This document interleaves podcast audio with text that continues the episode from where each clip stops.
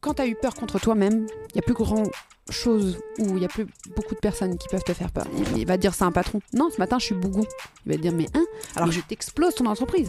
La vente. Nul. Lui, c'est sûr, je deviens son meilleur pote, c'est sûr, je vais le gratter. Les gens, ils vont penser comme ça. Ouais. Voilà, ça fait chier, tout ce que tu gagnes en France, bah, il y a la moitié qui se barre. Voilà, c'est point. En fait, je suis pour le féminisme euh, égalitaire, en fait. Enfin, Mm. comme je suis hoministe. Salut, t'as déjà eu cette petite étincelle de curiosité qui te pousse à te demander comment certains ont réussi à atteindre le succès dans leur domaine? C'est une question qu'on se pose tous dans une vie, alors bienvenue dans le podcast Au-delà des apparences. Dans ce podcast, on va à la rencontre d'entrepreneurs audacieux, d'artistes prodigieux et de sportifs passionnés. Je m'appelle Alex Denis, coach sportif et entrepreneur depuis mes 18 ans et aujourd'hui consultant et formateur. J'ai eu la chance de rencontrer beaucoup de personnes dans le secteur du coaching sportif ou de l'entrepreneuriat je me devais de vous faire partager toutes les conversations que j'ai eues avec des personnes étonnantes et des histoires qui allaient bien au-delà des apparences. À chaque épisode, on plonge dans les backstage des parcours extraordinaires de nos invités. On va dévoiler les valeurs, les attitudes et les stratégies qui les ont boostés vers la réussite. Prépare-toi à des conversations captivantes, des histoires inédites et des conseils qui te feront cogiter pour mieux avancer dans ta vie. Tous nos invités ont fait de leur rêve une réalité. Alors à toi d'en faire autant. Je t'en dis pas plus et je te souhaite une très bonne écoute. Ah, une petite dernière chose, n'oublie pas de partager le podcast à tes amis que ça peut inspirer, de le noter 5 étoiles selon la plateforme où tu l'écoutes et de t'abonner. Cela m'aide à aller toujours plus loin et toujours au-delà des apparences. Sans vous, le podcast n'existerait pas. Merci beaucoup. Bonne écoute. Salut Alice, Salut. bienvenue sur le podcast Au-delà des apparences, c'est un plaisir de te recevoir ici. J'ai beaucoup beaucoup de questions à te poser suite à ton gros parcours. Soit tu peux te présenter, soit je peux faire l'intro pour toi comme tu préfères. Bah écoute, je vais te laisser m'introduire et être un petit peu flemmarde. Du coup, pour ceux qui ne connaissent pas Alice, elle est présente sur euh, les réseaux sociaux. Tu es créatrice de contenu et influenceuse, tu Oui. fais du mentoring business, tu es conférencière, formatrice aussi. Tu es chroniqueuse sur France 3 et euh, tu es consultante aussi euh, un petit peu chez BFM Business, mais via Audrey, c'est ça Tu Ouais, toujours ça. avec elle J'accompagne Audrey, ouais, Audrey Tcherkov qui est présentatrice sur BFM Business. Ok, parfait. Ma première question, c'est lors de nos échanges, tu, m'as dit que les réseaux sociaux, ça avait changé ta vie. Euh, en quoi ils ont changé ta vie? Alors les réseaux sociaux, clairement, ça a été pour moi le tremplin. Ça a été l'outil qui m'a permis d'abord de me réconcilier avec moi-même, qui m'a permis de changer mon regard sur moi-même et surtout qui m'a ouvert les portes euh, vers des tas, des tas d'opportunités. Et je m'y attendais pas parce que, je, comme tout le monde, je l'utilisais au départ comme, euh, on va dire, euh, un plaisir, un loisir. Et Ouais. en fait, c'est devenu mon métier et c'est même devenu euh, indispensable dans mon quotidien. Ok. Et euh, tu avais eu quelques soucis, tu m'avais dit, avec l'anorexie et euh, aussi un handicap euh, visuel Ouais. de naissance, si je dis pas de bêtises. Absolument. Est-ce que tu peux nous en dire un petit peu plus pour, euh, comme ça, ça va nous permettre de retracer un petit peu ton parcours et savoir d'où tu es parti et comment tu es arrivé jusqu'à tout ce que tu as fait aujourd'hui? Alors moi, je suis née avec un handicap aux yeux. Alors c'est un léger handicap, mais ça reste un handicap, c'est que je suis malvoyante de l'œil gauche. Ok. Je suis pas totalement euh, aveugle, mais je vois euh, très mal, enfin pas suffisamment pour conduire, marcher, euh, écrire, etc. Et, et j'ai fait de la rééducation pendant 15 ans avec ce, ce petit trouble que j'ai eu. Donc je suis toujours malvoyante de l'œil gauche. Ça me permet juste de regarder, te regarder dans les deux yeux. Et ce handicap, il m'a appris la résilience dès que je suis née, hein, tout simplement, parce que quand tu nais et qu'on te dit que tu es différent des autres enfants et que tu vas devoir te battre, et ben c'est cette phrase, tu finis par l'accepter et elle devient ton leitmotiv. C'est ta phrase, ton mentor. Et je l'ai appliquée dans tout ce que j'ai fait plus tard. C'était vers quel âge ça, à peu près, que tu t'en es. Alors, on s'en est rendu compte à mes deux ans. Deux ans et quelques mois. Euh, Aujourd'hui encore, je suis très contrôlée parce que j'ai des risques de décollement de rétine, donc de perte de la vision. Donc tous les jours, je me dis euh, demain peut-être euh, je verrai pas ou je verrai pas en partie. Et quand tu te dis que tu verras pas en partie, eh ben tu savoures la vie. Voilà. Ok. Concernant l'anorexie, alors bon, ça a été une succession de, fusibles qui ont été enclenchés euh, comme beaucoup de personnes. Je pense que je, n'ai pas été un cas plus grave que les autres. J'étais un cas grave comme tout le monde. euh, voilà. J'ai eu une puberté très violente. On va dire que de mes 12 ans à 12 ans et demi, je suis passée d'un taille 12 ans chez Gap à un taille euh, 44 euh, chez, euh, chez H&M ou Tati. Et ça a été assez impressionnant pour moi de, de passer d'une petite fille qui était pas trop mal dans sa peau, si ce n'est qu'elle avait été un pirate avec son cache à l'œil euh, pendant l'enfance, mais sinon j'ai pas très mal vécu euh, mon enfance. Et, Et donc, je suis passée d'un, alors d'un format qui, aujourd'hui, c'est un format de femme. Hein. Un taille 44, c'est pas un format anormal, mais quand tu as 12 ans, c'est assez choquant, surtout que je faisais déjà 1m73, je crois. J'étais une grande fille. Donc, euh, j'avais l'impression d'être euh, Fiona dans Shrek, tu sais. ok, ok, je vois. pas à côté des autres enfants et que les autres enfants c'était les chapeautés donc euh, voilà et donc à cette puberté un petit peu hors norme euh, se sont ajoutés euh, des problèmes euh, bah, liés aux hormones. Donc euh, bon bah tu sais les femmes elles ont leurs règles elles ont la menstruation et tu as les hormones qui se déchaînent. Donc pour ma part ça s'est manifesté en hirsutisme. Donc l'hirsutisme c'est le fait d'avoir de la barbe chez les femmes. C'est très bien quand tu es au collège et que tout le monde te- se fout de ta gueule. Euh, parce que tu ressembles à un cougar. Alors pas parce que tu tapes des petits jeunes. Non parce que tu as les moustaches du, du gros chat voilà. Donc à, à tout ça s'ajoute euh, le fait, bah, du coup, tu trouves pas de petits copains, tu te trouves moche. euh, bon, voilà, je te, je te passe les détails. Et euh, Puis surtout lors de la construction, pendant l'adolescence. euh, absolument. Absolument. Mais euh, encore une fois, je pense pas que mon adolescence a été plus terrible que quelqu'un d'autre. En fait, c'est vraiment une période dans la vie qui est très très dure pour tous les jeunes et, euh, et je trouve ça parfois même abominable les récits de vie dans cette période-là. Donc à tous ces petits traumas-là, on va dire, se sont ajoutés un petit terrain conflictuel dans ma famille. Alors pas ma famille proche, pas mon père et ma mère, mais plus du côté euh, des oncles et tantes. Il y avait aussi un rapport avec la nourriture qui était très particulier. euh, Il y avait des débats à table, euh, il y avait euh, des gens qui prenaient des positions particulières. Ou si toi, tu étais un enfant qui aimait les mangas, mais pourquoi tu regardes ça, c'est moche. Enfin, voilà. Donc. On ajoute des fusibles, tu vois, donc puberté, la famille, puis après, euh, bon, bah, un peu les moqueries, hein, cougar. Euh, T'as les dictats de la société, parce qu'en tant que femme, c'est très dur, euh, surtout quand je grandis dans cette période-là. On est dans les années 2000.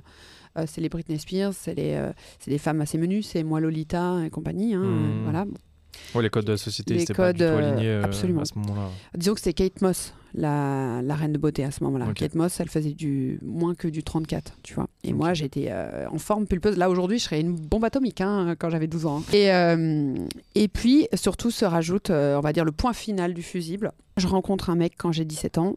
C'est une relation à distance. En fait, je le rencontre euh, au Maroc. Mon frère est dans un échange universitaire euh, dans une école de, de commerce là-bas. Je vais le voir euh, pour les vacances. Je rencontre mon futur copain. Et en fait, il s'avère que ce copain va être la pire relation que j'ai jamais eue. Ça va être une relation toxique. Euh, ça va être un pervers, pervers narcissique qui va me tromper. Il va avoir une double relation avec moi. Enfin, mon estime, en gros, va être complètement froissée, voire détruite. Et, euh, et donc, dans tout ce schéma-là, tu as tous les petits fusibles. Je rencontre une copine qui me dit Mais pourquoi euh, tu fais pas de l'anorexie Tu pourrais maigrir? Pourquoi tu fais pas de la boulimie? Tu garderais pas ce que tu manges Comme ça, au moins, tu es belle et peut-être qu'il arrêterait de te, tromper, quoi. En gros, hein, je te schématise. ouais. Et, voilà. et je tombe là-dedans, en Quand, fait. quand t'entends tous ces petits fusibles, c'est des déclics au fur et à mesure de ta Ouais. vie, euh, En- que tu caractérises par euh, des fusibles, c'est ça? Absolument. En fait, pour moi, l'anorexie ou la boulimie, enfin, toutes les maladies liées en tout cas avec l'émotion et la nourriture, euh, tu as des terrains favorables. C'est-à-dire que Mhm. c'est pas un ou deux trucs qui vont faire que. C'est t'as ça, plus ça, plus ça, plus ça, puis d'un coup, quand tous ils, ils se font activer, là, c'est la merde. Parce Mhm. qu'en général, euh, et, et pour avoir été dans des groupes de parole avec des 30, quarantaines de personnes comme moi, je me suis rendu compte de cette, euh, de, de- de- de cette euh, homogénéité dans le fait de tomber dans cette maladie, tu vois. Et, et alors, bizarrement aussi, ça touche les gens très intelligents. Des gens qui sont soit HPI, soit euh, hypersensibles, soit euh, euh, zèbres, enfin, on les appelle Mhm. comme on veut. C'est des gens, en fait, qui mangent leurs émotions parce qu'en fait, le monde dans lequel ils vivent est, est- est dur à appréhender, en fait, parce qu'il leur fout des claques. Et je me suis rendu compte que la plupart des femmes avec moi qui étaient dans mes groupes de parole où on parlait de l'anorexie et de la boulimie, Il y avait des hommes d'ailleurs ou pas du il tout y avait des hommes. Ouais. Il y a- alors, les hommes, il faut savoir, ils représentent 1 pour 8. Ouais, c'est ce qu'on m'avait dit quand j'avais fait de l'anorexie, du coup, c'est pour Absolument. ça que je te- Il y avait des hommes. Et c'était très encore plus dur pour eux parce que, encore dans cette maladie, on leur disait Waouh, vous, faites partie du truc qui normalement touche les femmes.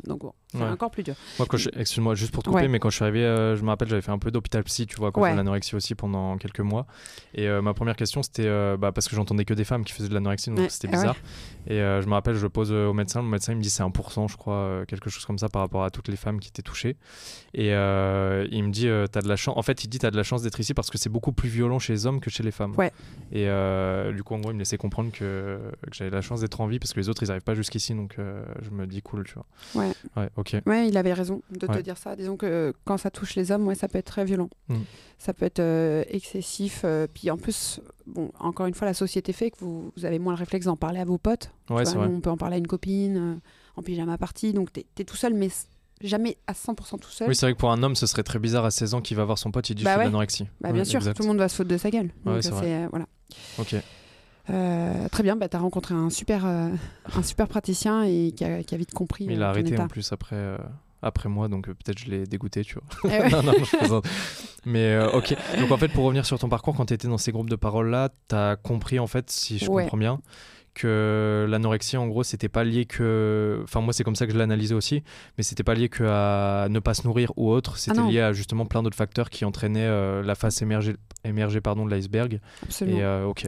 En gros, euh, tu vois, dans ces groupes de parole, je, je me rendais compte que la plupart des femmes avec qui j'étais, c'était des avocates, euh, notaires, enfin des, Ouais. des femmes haut placées Ouais, qui avaient des, des fortes médecins, responsabilités. ça, voilà. exactement, ouais. Et, et que cette maladie était un symptôme d'un problème plus profond. Et souvent, alors pourquoi ça touchait souvent des femmes brillantes? Parce que souvent, c'est des femmes qui ont une pression euh, énorme sur les épaules. Souvent, c'est la, première de la famille, la grande sœur, ou alors la toute petite sœur qui, à, à qui on a toujours dit euh, Ah, mais t'es trop petite, tu comprendras pas. Et, et ce sont souvent ces personnes, hommes ou femmes, qui ont euh, un bagage euh, qu'ils n'auraient peut-être pas dû porter enfant et qui en plus, entre-temps dans le parcours, vont prendre soit, ils se sont fait larguer, soit une remarque, soit machin, plus la société, plus, plus, plus, tu vois, c'est fusible.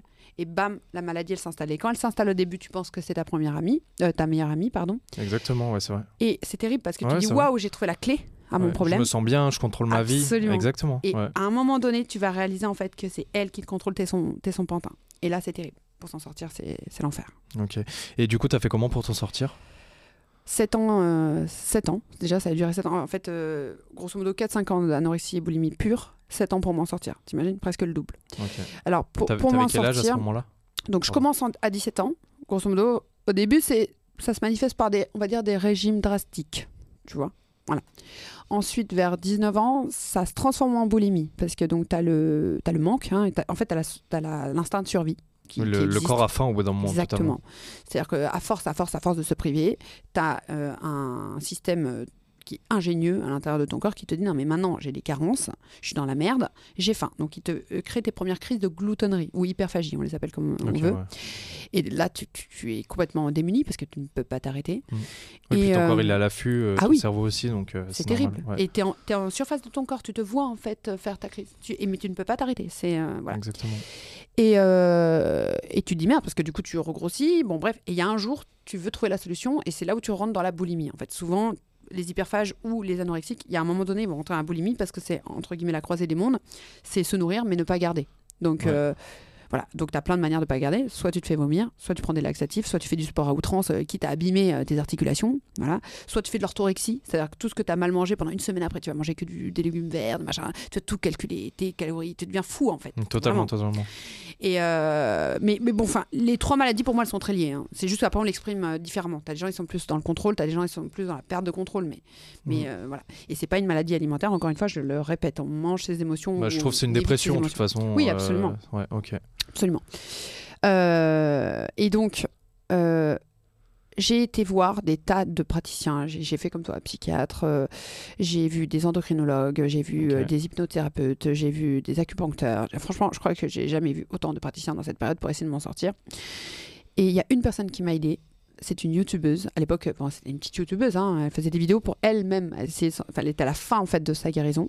Et je pense qu'elle avait compris qu'elle avait un, un rôle à jouer. Elle s'appelait Au- Audrey Parégina Bio Santé sur YouTube. Et c'était la première fois de ma vie que je voyais quelqu'un parler de but en blanc d'ab- d'absolument tout, sans filtre. Du coup, on est devenus copines. Aussi, aujourd'hui, on, cool. est, on est super copines. Trop cool. Et ça a été la personne qui m'a créé des déclics euh, euh, et qui m'a permis de me guérir avec des mots simples. C'est-à-dire que, et je vais le dire ici parce que si ça peut aider quelqu'un qui regarde le podcast, C'est ce euh, que j'ai demandé de façon ouais. de, de donner un conseil euh, si quelqu'un vit ça en ce moment. ça va vous paraître tout Mm. con. hein. Elle a juste dit une phrase Ok, vous êtes malade. Va falloir que vous acceptiez que vous avez une maladie. C'est une maladie. faut arrêter d'avoir honte. C'est pas une honte, c'est pas euh, un truc qu'on cache sous le tapis, c'est une maladie que vous avez au départ peut-être enclenchée consciemment, qui maintenant inconsciemment vous contrôle. Euh, vous devez expliquer à vos proches que c'est une maladie, que vous n'êtes pas responsable de cette maladie. Vous devez même vous dire que j'ai le droit d'avoir cette maladie. C'est-à-dire que euh, après cette phrase, elle avait dit si tu as envie de faire une crise de boulimie, mais fais-la.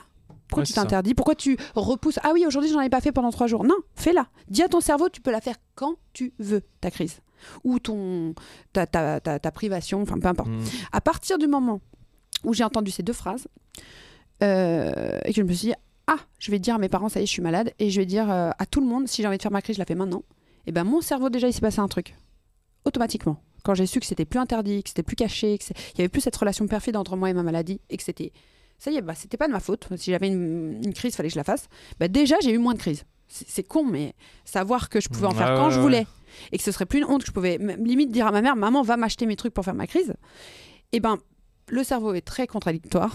Quand il sait qu'il peut, bah, ça l'intéresse plus. C'est ça, et c'est l'acceptation. C'est voilà. valable partout dans, dans la vie. Et tu vois, même moi-même, j'y suis confronté avec, euh, par exemple, euh, quand je suis des personnes encore en coaching ou autre, tu as toujours la partie alimentaire. Et des fois, j'ai des personnes qui m'appellent et qui me disent euh, Alex, là, j'ai l'impression de tomber dans les TCA, etc. Ouais. Donc, je leur dis déjà, t'inquiète, si tu me le dis, c'est que t'es pas dedans, tu vois. Donc, tout et va que t'es bien conscient. et que t'en es conscient. Mm, mm. Mais après, j'avais une personne où elle, elle flippait vraiment. Je lui dis, bah, c'est simple, tu veux manger quoi?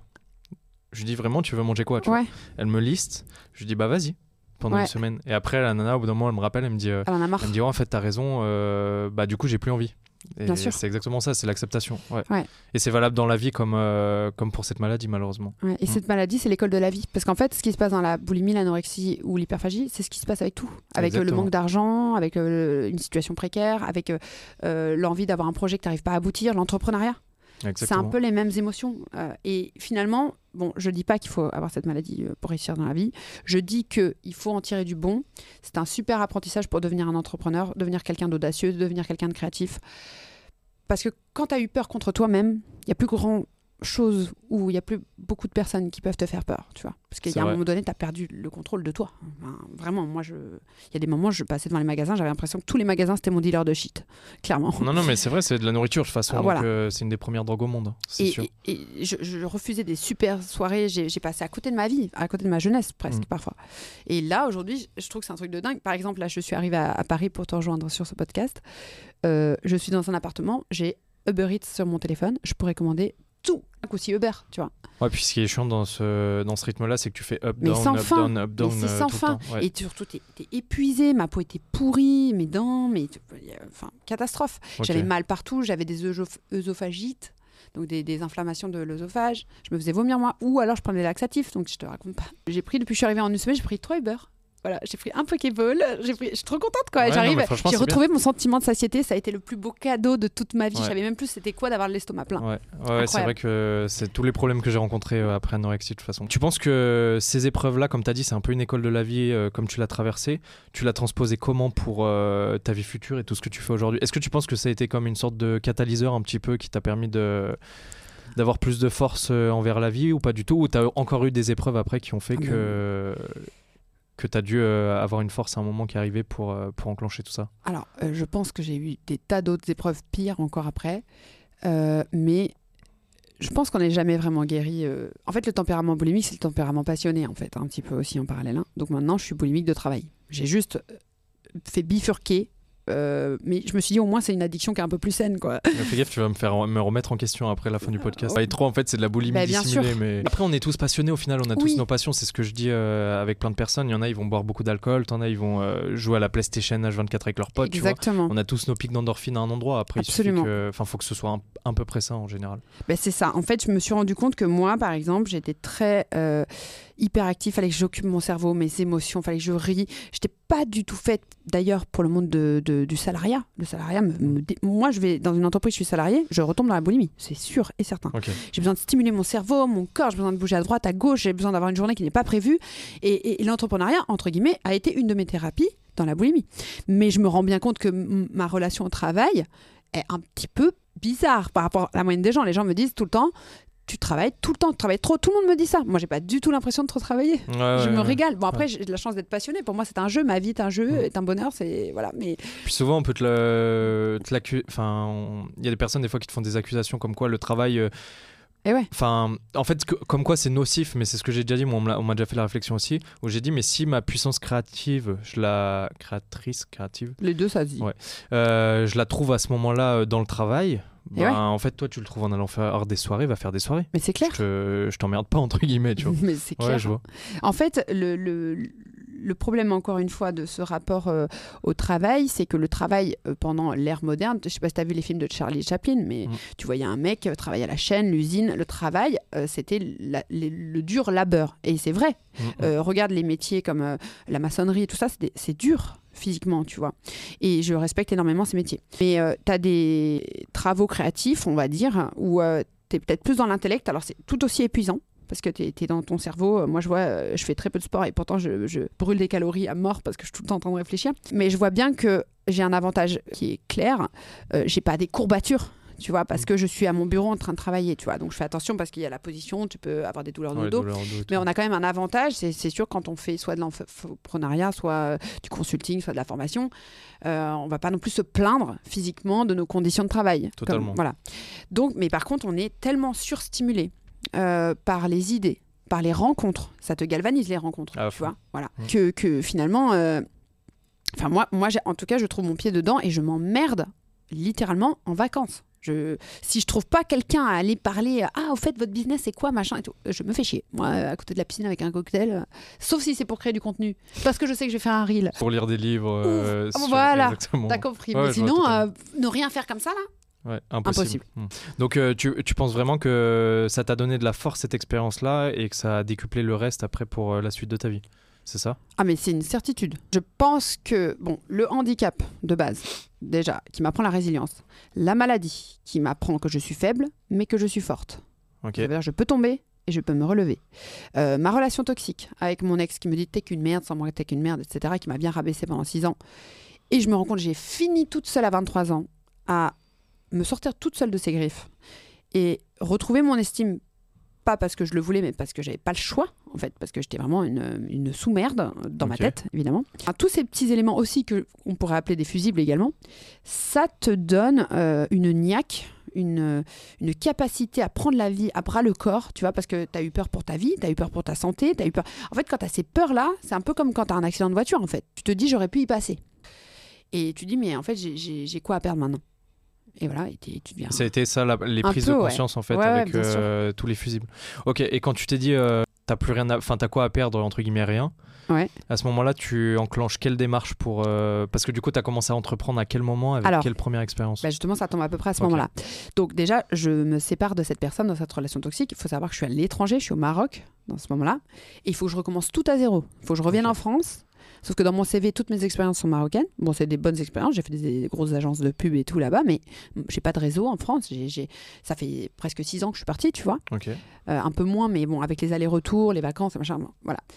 Euh, et en plus, je suis habituée, moi, au soleil. Donc, il faut que je recommence une vie à zéro, à 23 ans. T'avais Euh, passé des diplômes en parallèle du coup Ouais. En fait, j'avais réussi à faire des échanges universitaires. Donc, moi, j'étais à l'ECV Paris, mais dès que j'ai vu qu'il y avait un réseau qui s'appelait le réseau Cumulus, c'est comme le Erasmus, version euh, artistique, quoi. Ben, je suis très vite partie faire des études là-bas, au Maroc. Donc, très rapidement, j'ai pu commencer à habiter là-bas pour être proche de, la, de mon conjoint de l'époque. Ok. Donc euh, j'avais même quitté un peu rapidement mes potes. D'ailleurs, j'ai beaucoup d'amis qui m'ont tourné le dos. Enfin, la plupart de mes amis d'enfance, euh, parce que j'étais partie, parce qu'ils pouvaient pas saquer mon ex. Je les comprends. Ouais. Mais Oui, puis en plus, une- si t'as eu la période, excuse-moi, si t'as eu la période anorexie, plus, plus, ça après, ça fait beaucoup de, Ouais, ouais, de ruptures sociales, je pense. bien sûr. Et, en plus, quand tu quand es dans une relation toxique, il y a des choses que tu ne peux pas entendre. D'ailleurs, s'il y a des gens qui ont des proches qui sont dans une relation toxique qui nous entendent, euh, soyez juste une oreille. Ça ne servira à rien d'essayer de sortir la personne. Il va falloir qu'elle se sorte toute seule. Vous ne pourrez pas la sortir. Elle est dans une relation d'emprise.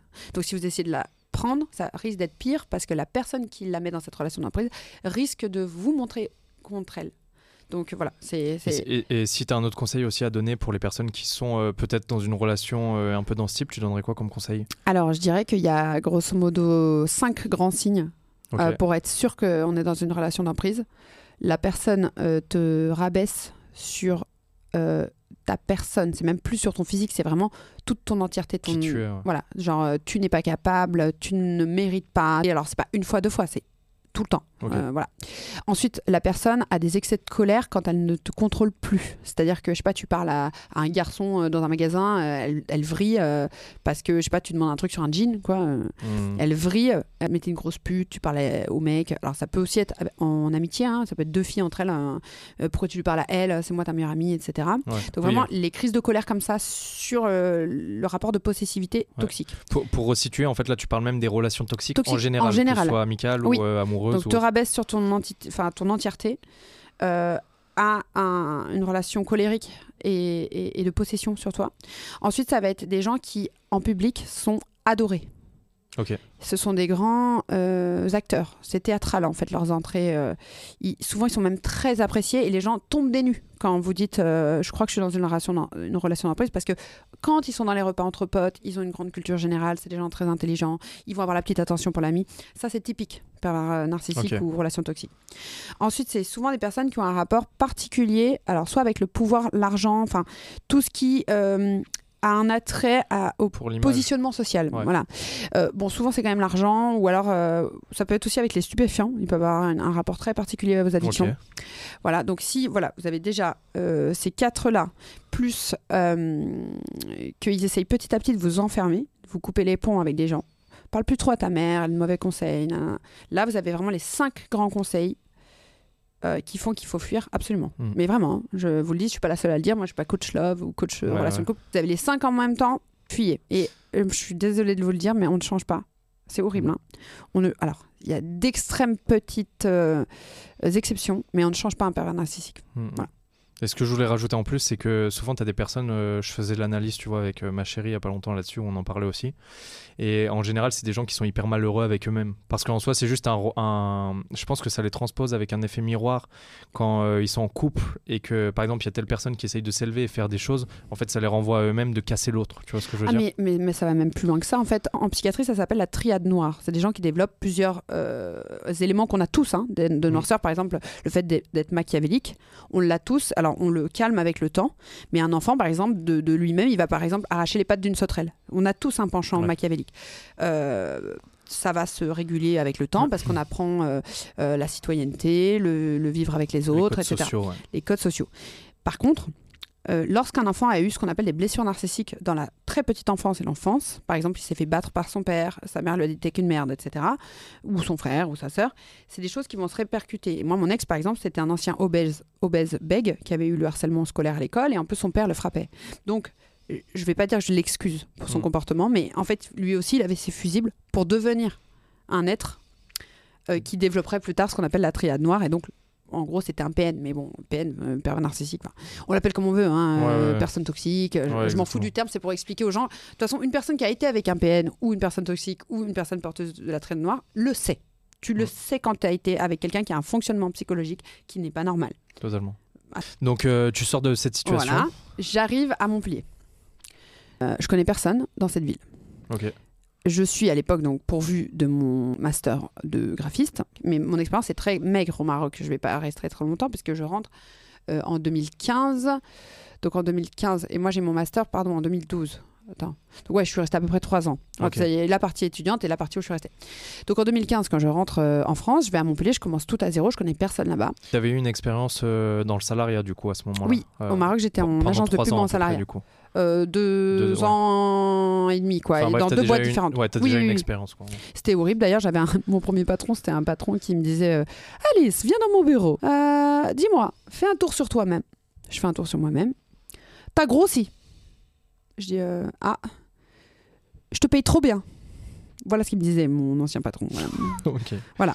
Ok, Donc, ouais. en plus, tu as des problèmes de TCA. Il te dit t'as grossi. Ouais, ouais, ça, ça rejoint tout ce qu'on a dit vu, avant. C'est Ça du harcèlement. En France, ça, c'est du harcèlement au travail. totalement. Ce serait pas du tout toléré. Je, je peux plus. Le salariat, je me dis, mais c'est pas du tout pour moi. Déjà, les horaires, je, je supporte pas pointer le matin. Moi, il y a des matins, j'ai envie de travailler. Il y a des matins, je, comme tous les créatifs, euh, ça y est, je suis bougon. euh, j'ai besoin de trouver des idées. J'ai besoin de regarder des films, lire des livres, quoi. Et mais il va dire ça à un patron. Non, ce matin, je suis bougon.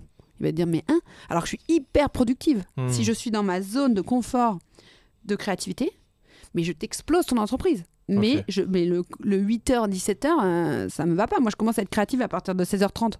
On fait comment vois? Oui, et puis après, chacun est câblé euh, d'une manière voilà. différente. Donc, ouais. Donc moi, par contre, tu m'engages de 16h30 à 4h du matin, mais je te déboîte. Je te fais du coco dans ta boîte. Laisse tomber. voilà. Travail de boîte de nuit, quoi. Ah oui, oui, oui. Donc, euh, non, non, mais je suis euh, plus créative le soir, bah, comme beaucoup de créatifs. Les, les gens qui ont le cerveau très créatif sont quand même parfois. ah, encore une fois, c'est une généralité. Il y a des gens très créatifs la journée, mais en majorité, les gens, euh, bah, tu vois, les grands peintres, les grands écrivains, euh, les grands scénaristes, c'est le soir qu'ils Ok. trouvent les meilleures idées. Je ne peux pas te l'expliquer, je ne suis pas chercheur euh, en neurosciences, mais voilà. Et donc j'arrive à Montpellier et là je fais toutes les erreurs que font les gens qui cherchent, qui se cherchent. Donc je vais d'abord créer une micro-entreprise, mais en fait je trouve pas trop de clients, donc je la mets un peu de côté. Donc de temps en temps, j'ai un petit logo à faire, je fais un petit, une petite carte de visite. Bon, je garde quand même un peu de graphisme avec moi, mais je me dis, ah, mais comme c'est Montpellier, qu'il n'y a pas trop d'agences de com, et puis que les peu d'agences de com que j'ai contactées ne veulent pas travailler avec moi, bon, bah, je vais me lancer dans un autre secteur d'activité. Donc je vais euh, faire des énergies renouvelables, je vais faire euh, du- de l'immobilier commercial. Je- chercher des. Toujours ça à ton compte? Alors là, non, là j'étais en VDI. C'est un mélange entre le- la micro-entreprise et euh, c'est un statut commercial en fait. Ok. T'es t'es pas en CDI, enfin t'as les mêmes conditions quand que- même que le CDI, mais, mais t'as des- t'es payé à la commission. en ouais. Un peu comme des mandats, un petit peu. euh. Exactement, bah, c'est la même chose, sauf que c'était immobilier commercial, donc au lieu de, de- de proposer des appartements ou des maisons, tu proposes des locaux commerciaux, euh, des boutiques, des choses comme ça. Et alors j'étais super bonne pour récupérer des locaux commerciaux parce que j'avais un super euh, phrasé, Feeling, ouais. à- à feeling, accroche avec les, les, les petits commerces. Par contre, la vente, mais une nulle. Vraiment, j'étais Ok. nulle. Je suis pas du tout commerciale en fait. hein, C'est bizarrement. Ok. Je suis, je suis communicante, mais pas commerciale. J'ai fait huit mois comme ça sans me rémunérer. J'ai j'ai aussi vécu une, euh, euh, une autre expérience avec un gars euh, qui, qui se prétendait euh, le directeur artistique des castings The Voice. Ça, ça, ça s'est terminé en, en procès au prud'homme. On était plusieurs victimes. En fait, il nous a tous monté une histoire, mais à dormir debout. Et plus c'est gros, plus ça passe. Même Monsieur Bruno Berberes, qui est toujours le directeur de casting de The Voice, s'est fait avoir. On a été euh, tous les deux au tribunal contre ce monsieur. Et en gros, pareil, il m'a fait bosser pendant 8 mois. T'inquiète, ton contrat, il est en cours, je te paierai. Mais là, pour l'instant, la structure, elle est en cours. Nanana. Et en fait, il nous a tous embobinés. Mais c'était tellement gros, si tu veux, parce qu'on était tous dans le même bateau. Il a berné, je sais pas, 25 personnes ou 30 Ok, personnes. ok, ok. Qu'on s'est tous mutuellement rentrés. Bah, c'était le même système qu'un gourou, en fait. hein. Et il nous a, euh, il a fini par euh, bah, tous nous arnaquer et se barrer au Luxembourg. On l'a pas retrouvé d'ailleurs à mon prud'homme. Il s'est pas présenté, donc j'ai gagné mon prud'homme, évidemment. Voilà. Et donc j'ai eu plein d'expériences comme ça, mais foireuses. Mais si tu savais, je me disais, mais Du coup, j'ai l'impression, euh, ce que tu utilisais comme terme avec les fusibles, Non, non, moi je suis abonnée aux, aux, aux emmerdes. hein. Euh, aujourd'hui, ça va mieux? C'est les malheurs de Sophie. Ah oui, oui, aujourd'hui ça va Ok, très. C'était les malheurs de Sophie, mais le pire c'est comme j'avais de la résilience parce que je suis née avec mon handicap, moi j'ai, enfin ça m'a jamais abattu quoi. Je me suis, euh, à chaque fois il y avait une merde. Ok, par exemple ce gars qui- euh, contre qui il faut que j'aille au tribunal. Bon bah je contacte une avocate des droits, du droit du travail. Je vais au tribunal, je gagne mon, mon prud'homme, je gagne mes 50 000 euros. Tu vois, je me battais quand même. Ouais, je ouais, me laissais pas abattre. Mais euh, par contre, voilà, le gros problème d'être trop gentil, c'est qu'à chaque fois, j'accordais le bénéfice du doute. Ou à chaque Mhm. fois, je disais, ok, je patiente. tu Oui. vois.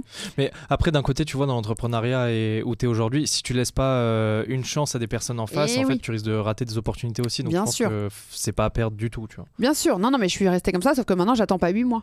Tu vois, Ouais. j'attends 8 jours. Ouais, tu vois. vois, dès que, dès que ça marche plus, c'est le ouais, tu bon. vois. Je me dis, non, mais tu fais de la merde, Alice, reviens dans ton métier initial, qui est le graphisme. Et là, je vais avoir deux, trois petits clients, et puis petit à petit, je leur demande, euh, est-ce que vous pouvez parler euh, de mes services? Puisque de toute façon, j'étais mal payée. Je me disais, au moins que ça me serve à, à faire du bouche à oreille. Exactement. Et j'apprends la e-réputation. Je leur demande des avis. Je leur demande des petites vidéos. Ils parlent de en fait, mes t'apprends services. le marketing. euh, et j'apprends le en marketing fait. sur le terrain, quoi. Et, euh, et un jour, j'ai le client qui va créer le déclic, euh, qui me dit Excusez-moi, mais est-ce que, en plus des logos, des sites internet, des trucs comme ça, vous pouvez pas me gérer ma page Facebook?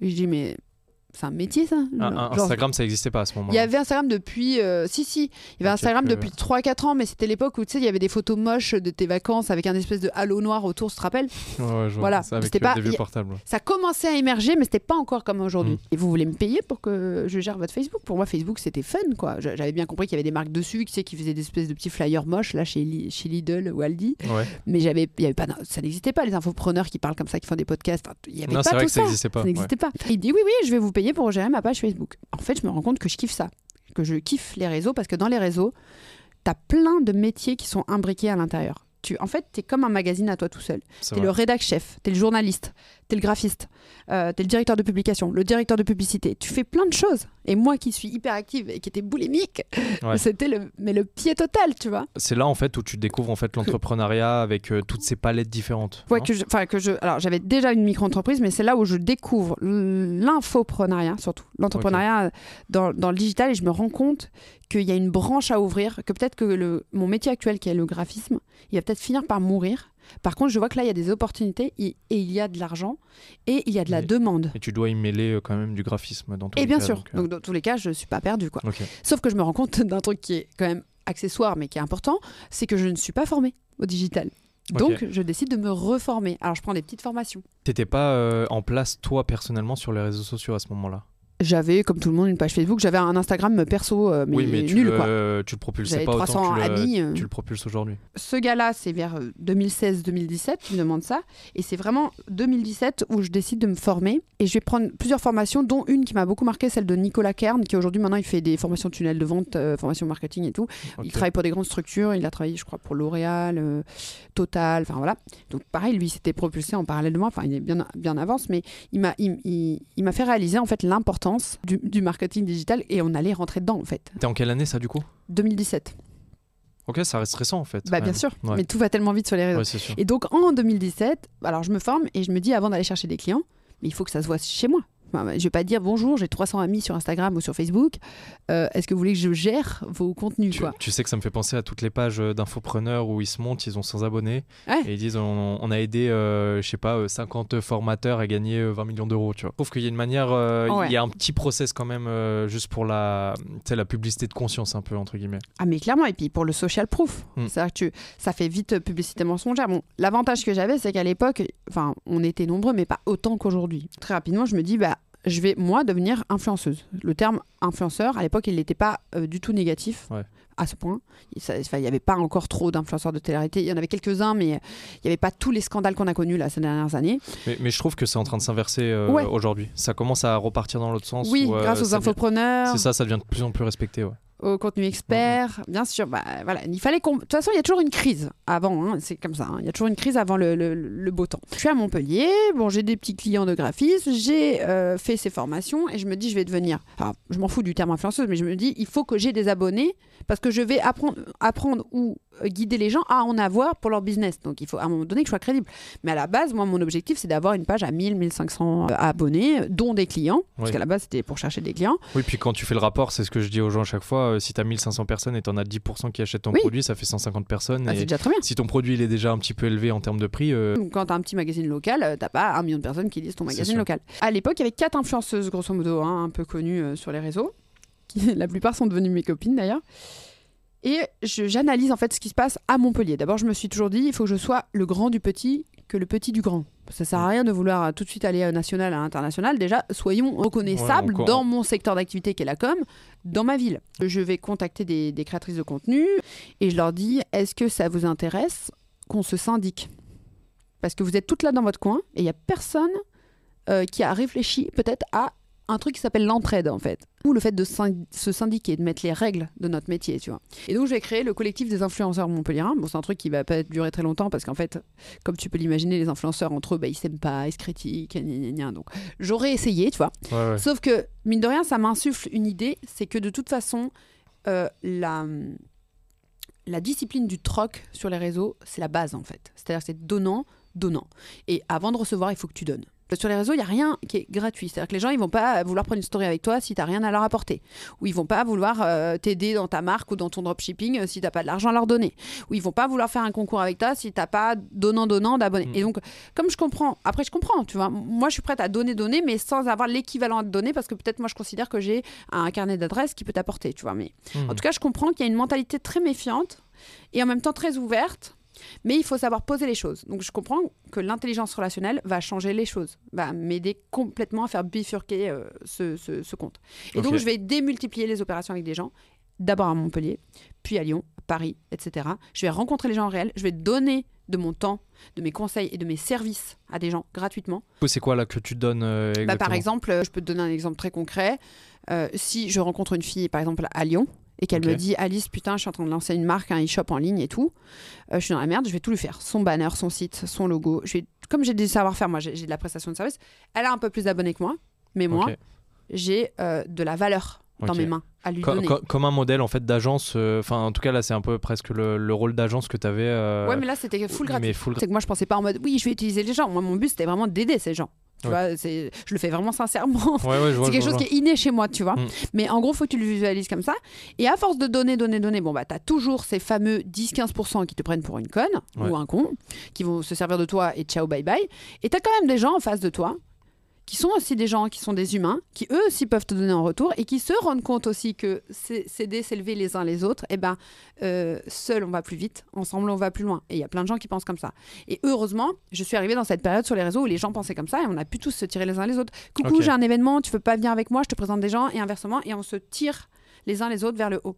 Alors, le problème de cette euh, façon de faire, euh, c'est qu'elle a ses limites parce que très vite, quand tu as des évolutions fulgurantes, tu as des problèmes d'ego. C'est-à-dire que tu as vraiment des gens qui commencent à être jaloux parce que machin va plus vite que machin, etc. Et euh, ça peut être dangereux. Euh, genre, je connais personnellement des histoires comme ça où tu as Ouais, des gens ouais. où vraiment ils se font la guerre. Ouais. Moi, je voulais pas du tout rentrer là-dedans parce que moi, à la base, c'était d'être épanouie dans ma vie, ne pas retomber dans l'anorexie boulimie, me faire des expériences assez positives. Euh, accessoirement, Euh, mais j'ai- moi j'ai jamais eu l'envie d'être euh, connue par exemple. Je savais qu'il fallait être un minimum connu pour que ton entreprise elle tourne. J'avais, enfin voilà, mais à la base, je te rappelle que mon objectif c'était d'avoir 1000 abonnés.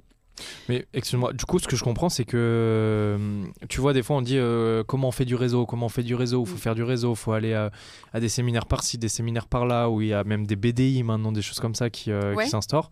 En gros, toi, tu es parti d'un point juste de la base des réseaux sociaux Ouais. et tu as créé, comme tu Le dis, ton ouais. e-réputation euh, via les, ré- enfin, ton réseau via les réseaux sociaux. Ouais. Ok. En fait, aussi, il y a un- il y, a un autre truc qu'il faut comprendre. Bon, je vais te donner un exemple tout bête. Il y a quelques jours, j'ai rencontré rapidement un petit infopreneur hyper motivé. nanani, nanana. Ça se voit, le mec qui, qui veut te prendre. Tu comprends Hmm. Alors ça, il faut tout de suite arrêter les petits jeunes. Là, je sais que vous êtes hyper motivés à faire de la moula, habiter à Dubaï et acheter des yachts. C'est super. Ça vous crée des, des ambitions Oui, et des objectifs. Hmm. Mais il y a une manière de faire. Je rappelle et je répète et j'insiste sur ce point. Donne pour recevoir. Si tu fais semblant de donner ou que ça sent que t'es pas authentique ou que tu es là pour Mm. gratter, ça se sent. Donc tu fais du réseau, tu crois que tu fais du réseau, mais moi je les vois même dans les endroits où je vais, dans les conférences. Je vois, et au fait, toi tu fais quoi dans la vie? Je sais qu'ils savent déjà ce que je fais dans la vie. Tu vois, il y, a- il y il y a un moment donné, il faut être plus authentique dans ta manière de démarcher les gens. Comme Tu toi quand tu m'as contacté. Ouais. Tu vois, tu as été beaucoup plus je sais même authentique. plus comment j'ai fait, mais. euh, Tu as été authentique, Mm. donc je l'ai senti, tu vois. Tu as des gens, ça se sent qu'ils veulent te gratter, tu comprends? Et ça, eh ben, il y a un moment donné, tu vas rencontrer tes limites.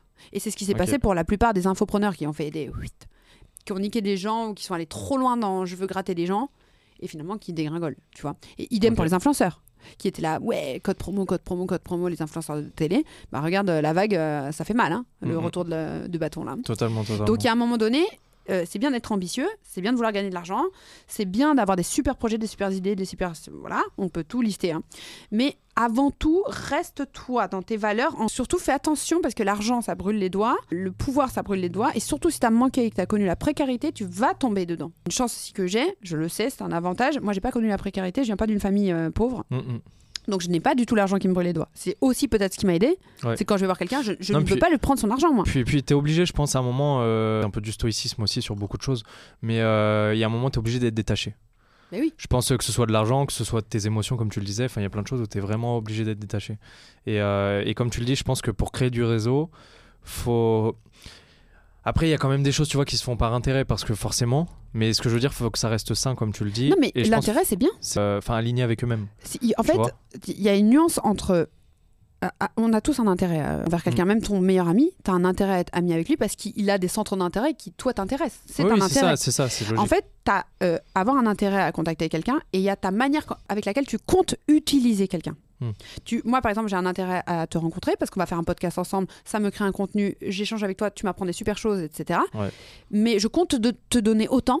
Tu vois, c'est équilibré, Oui, c'est puis, win-win. puis c'est possible qu'un jour tu m'appelles, tu me dis Alex, euh, faut que Exactement. tu coaches peut-être sur mon, secteur sportif, un tel ou un tel. Enfin, Exactement. On sait pas. On sait pas. C'est équilibré. Ouais. C'est donnant-donnant, c'est du troc. Tu vois ce Mais que ça, je te- faut laisser, tu vois, un peu la magie de. Tu c'est un peu la magie de la vie que j'appelle ça, où Eh faut oui. la laisser, euh, faut la laisser faire et tu peux pas tout anticiper. Tu vois, t'as le droit d'avoir euh, des objectifs, des visions, mais faut pas tout anticiper. Et t'as euh, des gens, ils vont se dire Ah, regarde lui. Tu vois, ils vont, je sais pas, ils vont Ouais. penser à Yomi Denzel. Ouais. Imaginons, je te prends C'est un l'exemple. bon euh, exemple, c'est un bon exemple. Yomi, il gagne X millions par mois. Lui, c'est sûr, je deviens son meilleur pote. C'est sûr, je vais le gratter. Tu vois, t'as, t'as des gens, ils vont penser comme ça. Ouais. Mais je te le dis, ça ne marchera pas. Il y a, a personne qui va réussir en pensant dans son énergie qu'il va aller choper Yomi et le gratter, qui va réussir. Il va réussir deux jours. Il va Mm. finir par s'en rendre compte ou il va y avoir un, un fait, je ne sais pas si c'est surnaturel, ou etc. Il va redescendre. Ouais, il va ouais, se faire redescendre, tu vois. C'est sûr. Donc, il faut vraiment ch- changer son mindset. Alors, tu peux avoir envie d'avoir de l'argent, de l'ambition, de, voilà, de la réussite, mais change ta manière dont tu veux utiliser les gens. Ne les utilise pas. que tu veux dire. Tu leur donnes et ils vont. Et t'inquiète pas, ça va, ça va venir tout seul. Ouais, C'est magique. C'est de la, ouais, c'est la magie de la vie. Il faut magie. laisser faire. Ouais. Si tu donnes, tu reçois. Exactement. Pour euh, continuer, du coup, là, t'entreprends à ce moment-là. Yes. Tu, euh, comment tu grimpes les échelons après? Parce que du coup, il y a la, une sorte d'irréputation qui se crée. Ouais, déjà. Mhm. Tu commences à monter peut-être un petit peu sur les réseaux sociaux ouais, aussi. aussi. Ouais. Je passe de 1000 à 10 000, 15 000. Tu vois, je fais des petites OP, je fais parfois des petits concours, je me, je me positionne dans, dans des événements presse. Ok. Euh, quand il y a des, des inaugurations, j'y vais. Quand il y a des euh, avant-premières, j'y vais. Je me dis, plus je suis visible, plus on me voit. Ouais. Donc, et c'est pas forcément, encore une fois, pour être visible. Moi, je voulais pas être connue, mais c'était vraiment parce que pour les réseaux, ça avait quand même un impact. Je le voyais bien parce que tu, tu te partages dans tel endroit, l'endroit il te repartage, etc. Tu commences à être visible dans ton, dans ton lieu dit. Et en plus, je dois euh, avouer qu'on avait l'opportunité aussi de, de la période. C'est plus facile de se développer à la période où je me suis développée qu'aujourd'hui. Et j'en ai conscience et je le dis à mes élèves. Je leur dis attention, vous ne pourrez pas faire des ascensions maintenant tout de suite qui sont exponentielles comme celle de Noélita ou Car- Caroline Receveur à l'époque. Mm. Donc il y a d'autres stratégies à mettre en place, des stratégies de pédagogie, euh, d'humour, etc. Mais euh, Mais- voilà. Donc j'ai eu l'avantage déjà de la période, faut dire la vérité. Tu vois. Et puis il y a l'avantage de mon relationnel. Moi j'adore parler. Euh, T'as vu là, je te parle. euh, J'ai l'impression que je te connais depuis euh, 47 ans, alors que je n'ai pas euh, 47 ans. Donc euh, euh, voilà, il y a ça, ça aussi, je sais que c'était un, un atout. Euh, ensuite, il y a le fait que j'ai beaucoup aidé des gens, même euh, mais spontanément. Tu vois, j'ai Ouais. un ami qui avait une crêperie euh, en centre-ville de Montpellier. Bah, je suis allée l'aider spontanément quand il a ouvert sa crêperie. J'ai même testé une application mobile qui s'appelait Alice 4 Pass où on regroupait plusieurs de mes partenaires. On avait des avantages si on avait l'application. Enfin voilà, j'ai tout testé pour aider, aider, aider, aider les gens. Au bout d'un moment, ça te revient. À la gueule. Mais il faut dire la vérité. Mais tu as toujours été sans attente. Si, vrai- j'avais l'attente de trouver des clients, je t'ai dit, je Si, le tu- faisais tu pour le travail au départ. Sauf que je vais comprendre très rapidement, parce qu'au départ, j'avais deux comptes différents. J'avais un compte pro et un compte perso. Et je me rends compte que le compte pro, tout le monde s'en fout. En fait, Ouais. tout le monde veut m'entendre dans mon compte perso. Et là, je comprends un deuxième truc, c'est le storytelling. Donc j'avais compris la e-réputation. Et là, je comprends le storytelling. Et les gens, finalement, bon, même s'ils sont intéressés par ce que tu dis ou les ambitions que tu as ou euh, les conseils que tu as à leur donner, ils achètent d'abord une personne quand ils te suivent. Alors, je dis- dis ils achètent, ils te payent pas, mais quand ils décident de cliquer sur le bouton je suis, ils veulent pouvoir s'identifier. Ils achètent un concept. Le Mm. concept Alice. Alice doit être un personnage auquel je m'identifie ou pas, ou que je juge ou que machin, mais il se passe quelque chose entre moi et elle qui est euh, impalpable. Ouais, Voilà. je vois ce que tu dire. Et c'est vrai ce que tu dis parce que même euh, encore aujourd'hui, j'ai un ami, tu vois, qui faisait des euh, rien à voir, mais des Facebook ads, tu vois, pour Ouais. euh, une grosse société. Et euh, c'est une société, je crois que c'était peut-être L'Oréal France ou un truc comme ça, je sais plus. Et, euh, et en gros, il me disait, ce qui est dingue, c'est qu'il lance par exemple des publicités Facebook ou même des opérations euh, commerciales sur sa page, Mhm. donc sur la page de la société. Et il lançait des fois avec une personne qui était ambassadrice ou autre, et il convertissait euh, cinq fois plus Ah avec oui. l'ambassadrice que via une marque. Alors pourtant, c'était une marque très connue, tu vois. Les gens le comprennent parce que je vois beaucoup de personnes aussi en ce moment qui ils créent encore, des comptes différés de leur page, leur page perso, alors que les personnes, par exemple, demain, je prends l'exemple d'un coach sportif vu que ça a été mon secteur de prédilection. euh, S'il crée sa page euh, de compte euh, pro, à ce moment-là, en général, les gens ils s'attachent moins parce que du coup, il n'y a pas une personne derrière. Il y a souvent peut-être un groupe ou autre, et je Mhm. comprends tout à fait. ouais. Voilà. Donc après, tu pars dans cette direction? Ouais, je pars dans cette direction. Je me rends compte que mon compte pro, il sert plus à rien. Je vais, je vais le mettre de côté. Et je vais raconter, bah, comme ce qu'on fait aujourd'hui. Je vais Ouais. raconter mon anorexie, je vais raconter euh, la relation toxique, je vais raconter des choses aussi personnelles. Alors, l'idée, c'est pas de faire plaisir à des voyeurs. L'idée, c'est de bah, d'offrir à des gens qui ont peut-être besoin de l'entendre que leur récit n'est pas euh, hors norme dans le sens où ils vont pas s'en sortir. Dans le sens, euh, Ok. on n'est pas tout seul. Tu vois et comme je donne euh, bah, des morceaux de mon histoire, qui n'est pas la pire non plus, hein, j'ai pas grandi Mhm. à Gaza, euh, je me dis bah, peut-être que ça va parler à une personne ou deux personnes et ça finit par marcher.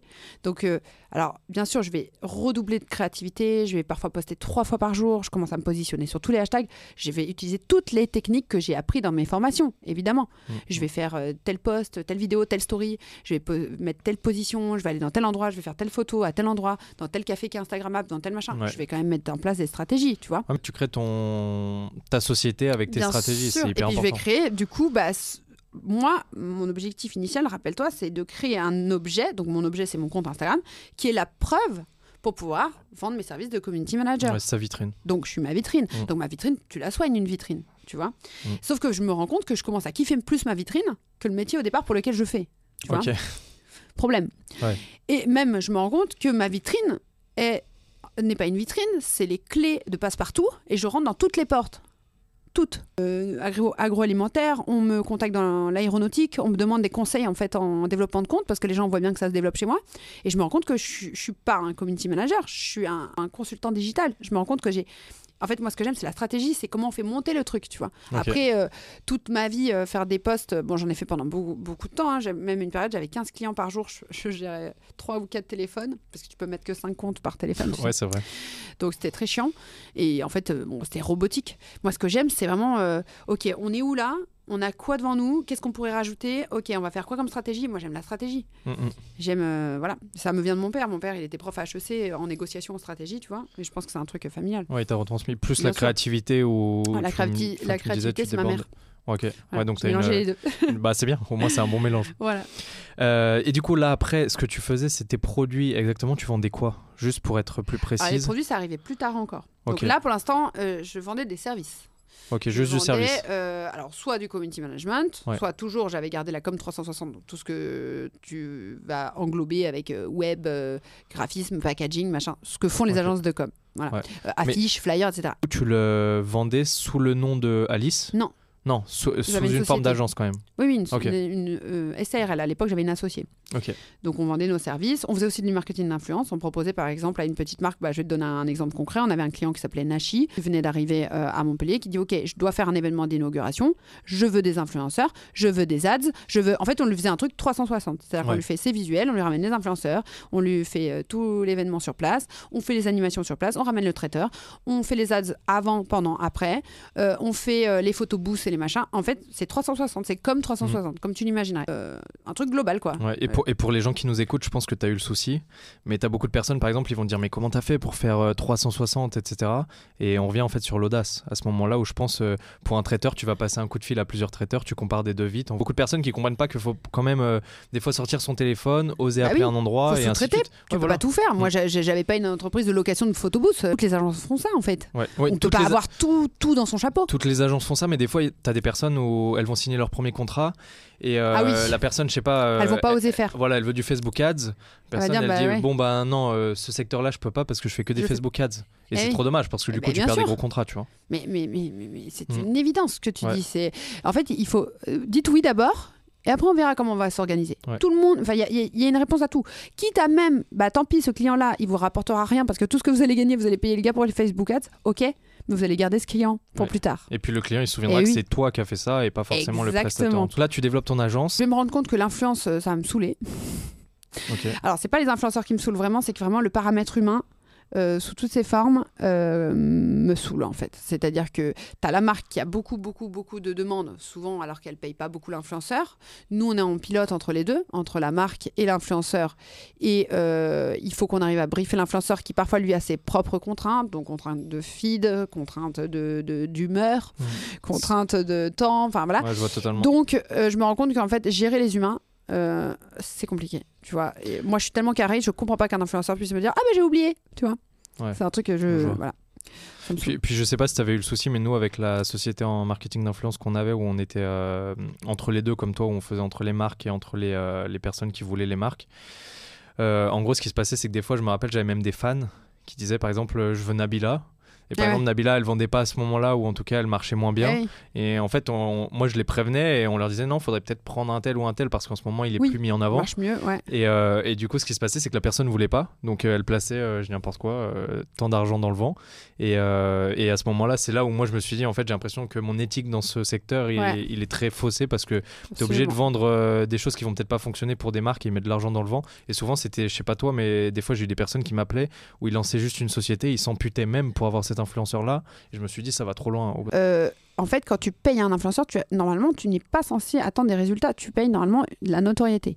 Le problème, c'est que cette notoriété, c'est parti en couille. Euh, Tu l'as vu, les prix, euh, c'est- ça partait dans tous les sens. C'est pour ça qu'au bout d'un moment, les Français, ils en ont eu ras-le-bol parce que ça se répercutait aussi sur leurs produits à la fin. Puis vois surtout qu'ils avaient. Enfin, quand tu mets 5000 euros et que t'as pas de Eh oui. retour, euh, c'est 5000 euros dans le vent, tu vois. Non, mais là, regarde, toute la chaîne, en fait, elle était, ça allait pas. T'a- t'avais euh, Bidule Machin, qui est, on va dire, c'est la marque Bidule Machin. La marque Bidule Machin met, euh, je sais pas moi, 10 000 euros dans Nabila. Nabila prend ces 10 000 euros, fait son travail. Ok, Mm. mais son travail, tu peux pas convertir 10 000 euros pour vendre des mascaras. Enfin, à un moment donné, vous avez vu le nombre de mascaras que ça correspond pour une story. Enfin, Juste mathématiquement, ce n'est pas Mais possible. T'as tu t'as eu des success stories, tu vois, avec des, euh, e-commerce. Enfin, j'ai un ami même qui fait des exceptions. e-commerce et ouais, il y a des exceptions. Oui, il y a des Et c'est vrai que exceptions. c'était. euh, Enfin, moi, quand je l'ai vécu, vu que lui, il le faisait en parallèle, je voyais ça, ça peut te faire. euh, Enfin, ça peut te péter le crâne, tu vois. Ouais. Mais j'ai eu l'impression que c'était des, des exceptions, en fait. Bien sûr. Vraiment Et en exceptions. plus, bon, logique, les managers de ces Nabila et compagnie, comme ils ont des exemples de ces exceptions, ils disent bah achetez-nous ça 10 000 euros, vous allez faire cette exception. Or, c'était pas le cas. Ouais. Et donc, à la fin, c'est imputé sur le client final, parce que le mec qui vient de mettre 10 000 euros dans Nabila, il espère bien récupérer sa thune si c'est pas par euh, euh, toutes les ventes que Nabila va faire. Euh, il va prendre la photo de Nabila, il va faire des ads. Il espère bien à un moment donné, en vendant ses mascaras, Et encore récupérer après, ses 10 000 euros. faire des ads, tu pouvais pas forcément Voilà. parce qu'il y avait eu les droits d'image et tout ça euh, après. Voilà, et encore, ça repayait- comme ça tu as dit. Donc, qu'est-ce qu'il doit faire? Lui, il doit faire un hold-up. Donc, son mascara qu'il a acheté euh, 17 centimes sur AliExpress, il te le vend 17 euros. Mm. Mais parce que, voilà, mais donc, ce qui a fait que cette espèce de microcosme-là, c'était la merde. Et donc, Mm. ça, bah, Booba, il a tout cassé. Ouais. Et c'est pas plus mal. hein. Nous, on faisait que de la micro-influence dans notre agence 360, c'était pas du tout notre cœur de métier comme toi. Juste, on proposait, tu vois, exemple, inauguration, vous voulez qu'il y ait des influenceurs euh, Ouais. sur place. euh, en plus de la presse, etc., il n'y a pas de souci. Et j'ai préféré passer du côté euh, annonceur, plutôt chez le client, dans le privé, qui me demande de temps en temps euh, des influenceurs, entre autres de plein d'autres missions, ce que je sais faire à la base. Voilà. Ouais. Après, c'était euh, avec ce que tu avais battu sur, bâti sur euh, le réseau. Dans tous les cas, après, euh, ramener des personnes, c'était juste passer des coups de fil et avoir Mais du bien réseau. sûr. Et c'était Pour faire plaisir en plus. Moi, j'essaie de négocier. En fait, j'ai la bonne place. Mes potes, ils me disent, bah, moi, je veux tant. Je dis, bah, je vais voir ce que je peux faire pour toi.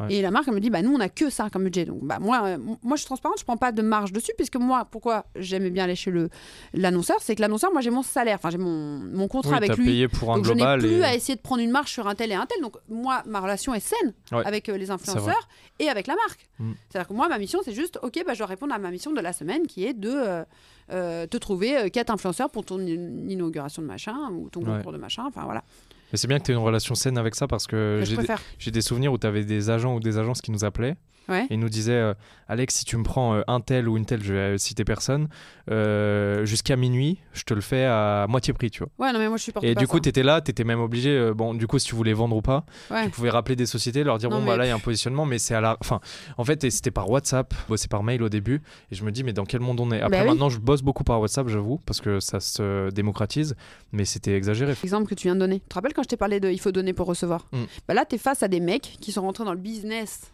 du jour au lendemain avec l'influence, qui Ouais. se sont dit oh là là, on est les rois du pétrole, qui ont eu des vies avec le- la peur de manquer et qui ont connu les situations précaires et qui ont un rapport à l'argent qui est pourrave. Mm. Tu vois et donc qui ont créé cette ambiance en fait dans l'influence mais c'est pas que dans l'influence hein, dans le trading le crypto le crypto trading le bitcoin on a eu tous ces mecs là Ouais, on a eu tout. hein. mais ça, c'est quoi? Mais ça, c'est- sur le long terme, c'est de la merde. Ça te, ça te Mm. rattrape en plus. Les gens, ils se rappellent de toi comme le gros forceur euh, qui veut te faire faire une opération de ci ou ça.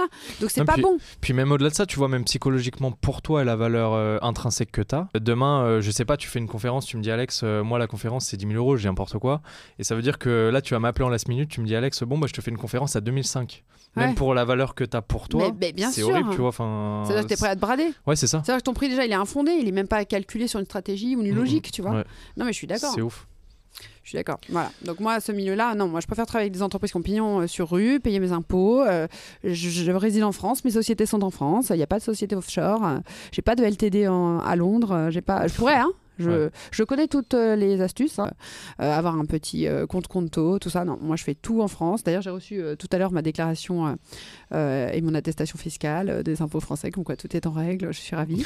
cool. Je- ça ne me dérange pas de payer mes impôts. euh, voilà, ça fait chier. Tout ce que tu gagnes en France, bah, il y a la moitié qui se barre. Voilà, c'est point. En fait, Après, c'est le sait, jeu. quoi. De toute façon, à partir du moment où Voilà. tu commences à entreprendre en France, tu acceptes de, de jouer avec les règles qui sont comme ça. Voilà. On va pas les changer. Enfin, peut-être que ça bougera, mais en tout cas, aujourd'hui, on n'aura pas la force de les changer. Je comprends encore une fois les gens qui veulent avoir des grosses progressions. Vaut mieux partir à Dubaï parce que tu es moins imputé, tu as plus euh, d'opportunités de rencontrer des entrepreneurs et tout ça. Et tu as des raisons de pouvoir le, vouloir le faire. Parfois même, tu as connu justement une précarité, tu as besoin de sortir ta famille de la merde. Et, et voilà, parfois, tu pas le choix en fait. Ouais, ouais, c'est vrai. Moi, j'avais le choix. Encore une fois, je t'ai dit que j'avais une enfance qui n'était pas difficile, donc c'est facile aussi de dire ce que je te dis, de dire ouais, moi ça me dérange pas de payer mes impôts. Bah ouais, mais moi j'ai un filet de secours, tu vois, quoi qu'il arrive. Mm. Donc c'est facile d'être comme moi, donc je le sais aussi. Mais moi, ça me fait plaisir, comme j'ai ce filet de secours, de pas faire partie des gens qui partent et du coup qui contribuent. Il faut bien qu'il y ait des gens qui restent, tu vois. Ouais, ouais, c'est sûr. Bah voilà. Moi, je- tu me verras jamais. Je, je, je pense pas que j'aurai une Lambo à Dubaï. J'aurai pas les moyens. Euh, Je ferai partie des gens qui auront une classe moyenne plus plus. Euh, ça me convient. Voilà. Oui, puis après, si t'es aligné avec toi et Voilà. que tout va bien, euh, c'est ce qu'il Moi, faut. ça me va. Ok, cool.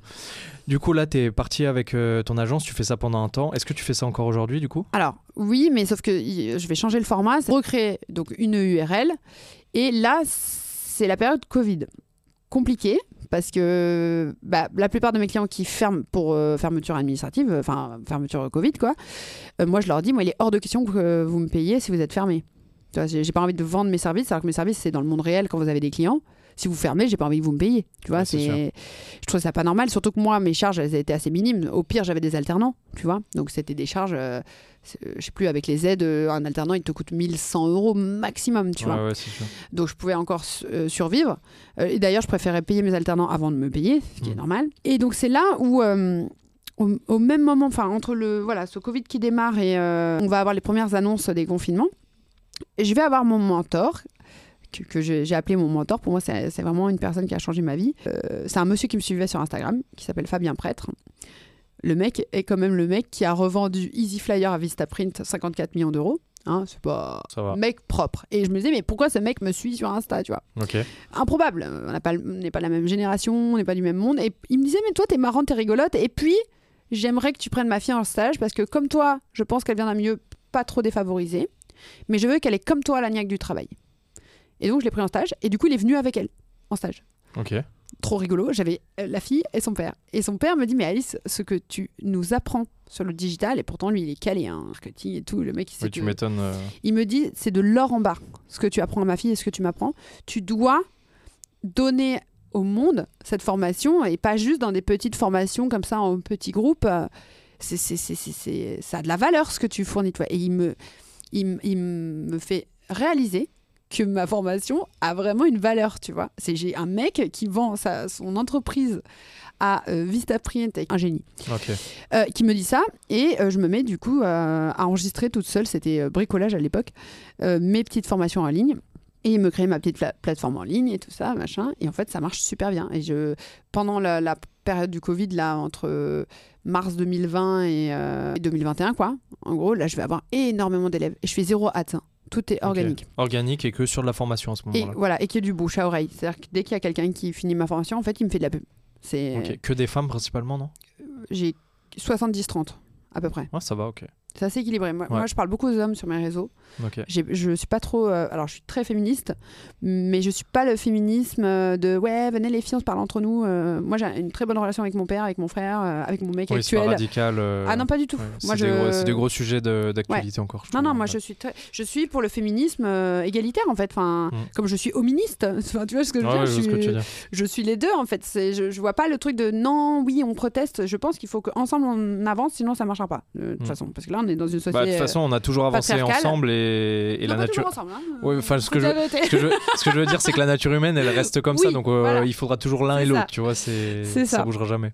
Mais dans le sens, pour moi, de toute façon, si tu veux changer une société patriarcale, si toi-même tu vas avoir un comportement qui est un petit peu radical, où tu fais, on va dire, du patriarcat, patriarcat inversé, bon bah tu vas te, te retrouver face à un mur. Mm, mm, Tu vois, mm. tu vas pas dire à la société patriarcale, bah non.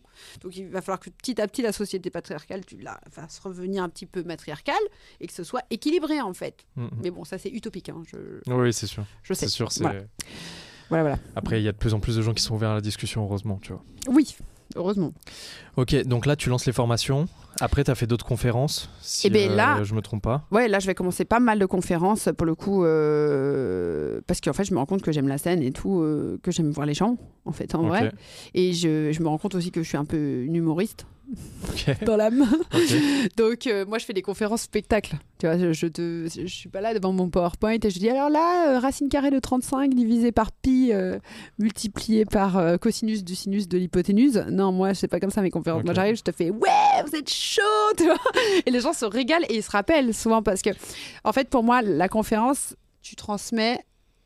Tu transmets, même tu donnes en fait, c'est comme si tu donnais un petit morceau de toi, de ton énergie que tu vas donner à quelqu'un et à tout jamais il va l'avoir, tu vois. Après, il en fait ce qu'il veut. Il y en a euh, le lendemain, ils ont oublié.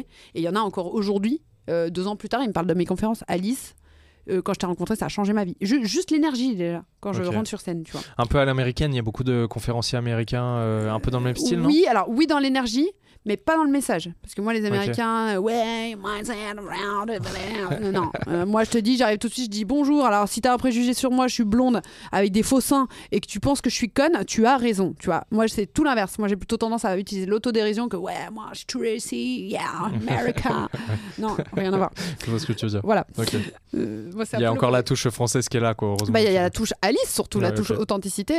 moi, je pense que c'est pour ça que les gens ils me suivent, c'est qu'en fait, j'ai pas le physique de mon cerveau. J'ai, en fait, je suis un contraste, quoi. Et parce que, et je pense pourquoi ça marche, parce qu'on est tous des contrastes. On est, on est tous des yin et yang. On est tous, euh, on dit l'un euh, le jour, euh, le deux le deuxième jour. on a un profil LinkedIn, on est hyper propre. On a un profil Threads, c'est à la one again de Beast to Fly. c'est mon cas. voilà, donc, enfin, je, pense que je, peut-être j'incarne cette pluralité qu'on a tous en nous. Alors, chez moi, elle est un peu caricaturale, on va dire. Voilà. Ok. Tu me parlais justement d'un mentor. Oui. Euh, est-ce que tu conseillerais à des personnes aujourd'hui d'avoir un mentor? Est-ce que c'est euh, indispensable ou non? Parce qu'on entend quand même beaucoup de personnes, euh, enfin en tout cas même dans mon entourage, qui ont un mentor pour les orienter sur, surtout sur la partie entrepreneuriale. Tu le conseillerais? Est-ce qu'il te mentorise toujours aujourd'hui ou pas du tout?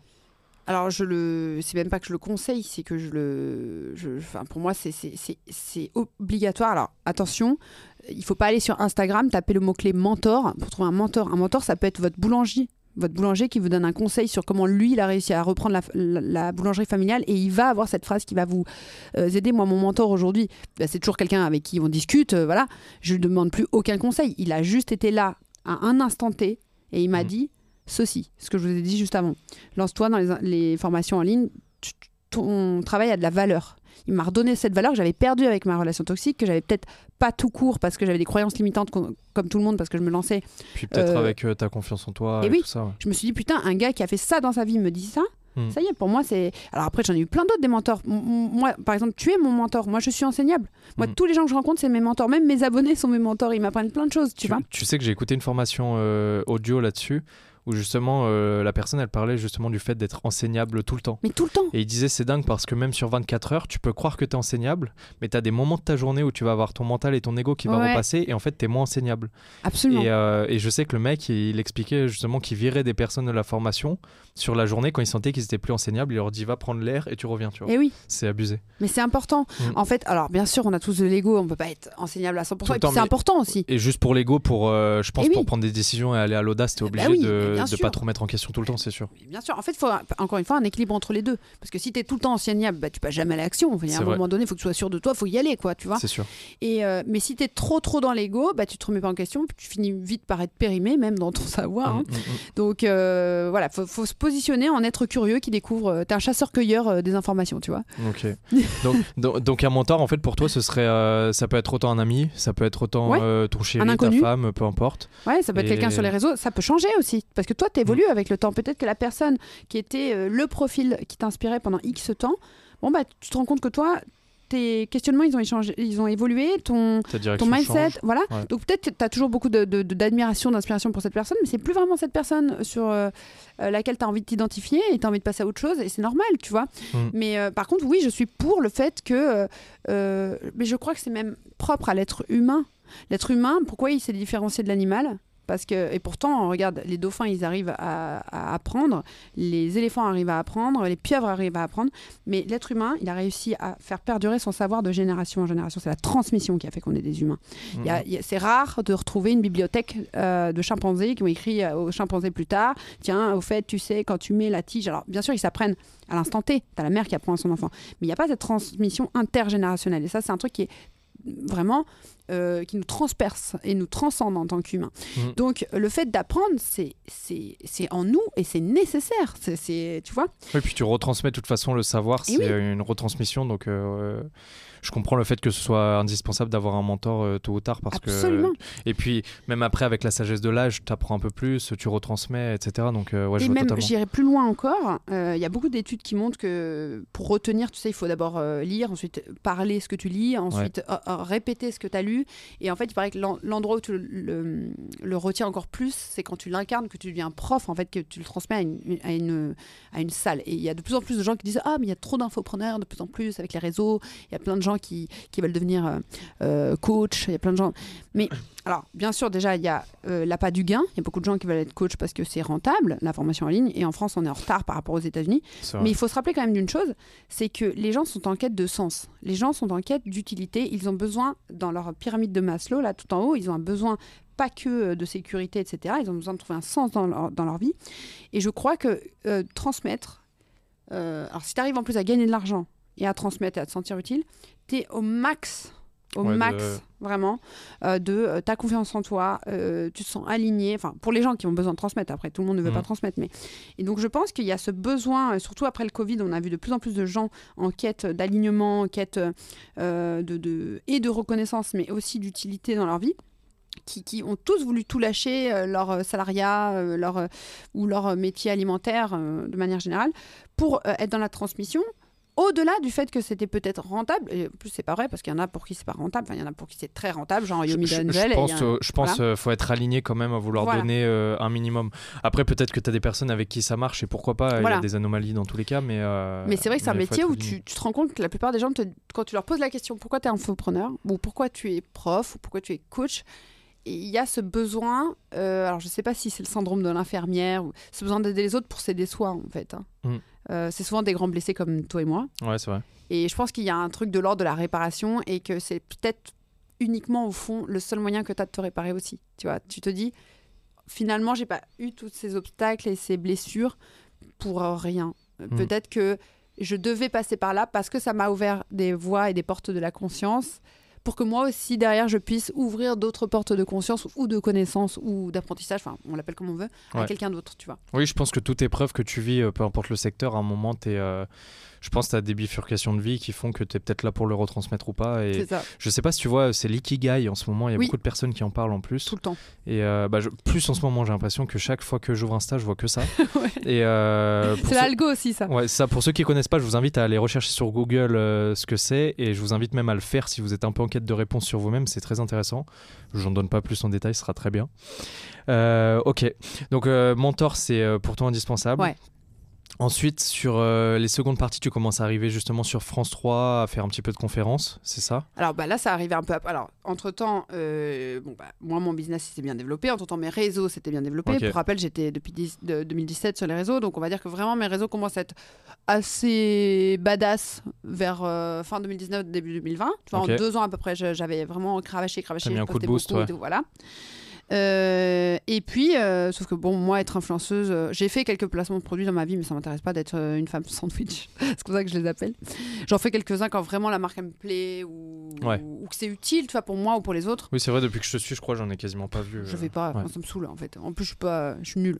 Ok. Je t'ai dit, je suis pas commerciale. Quand j'étais Ouais. dans l'immobilier, j'étais nulle. À force bah, de me montrer, de parler à, à l'oral, de créer des reels où je parle face cam, tout ça, on voit quand même. alors, j'ai pas une éloquence parfaite, mais j'aime bien parler. Euh, je vais euh, d'abord bon être repérée. Alors ça, ça va être en 2019 par un de mes plus gros clients.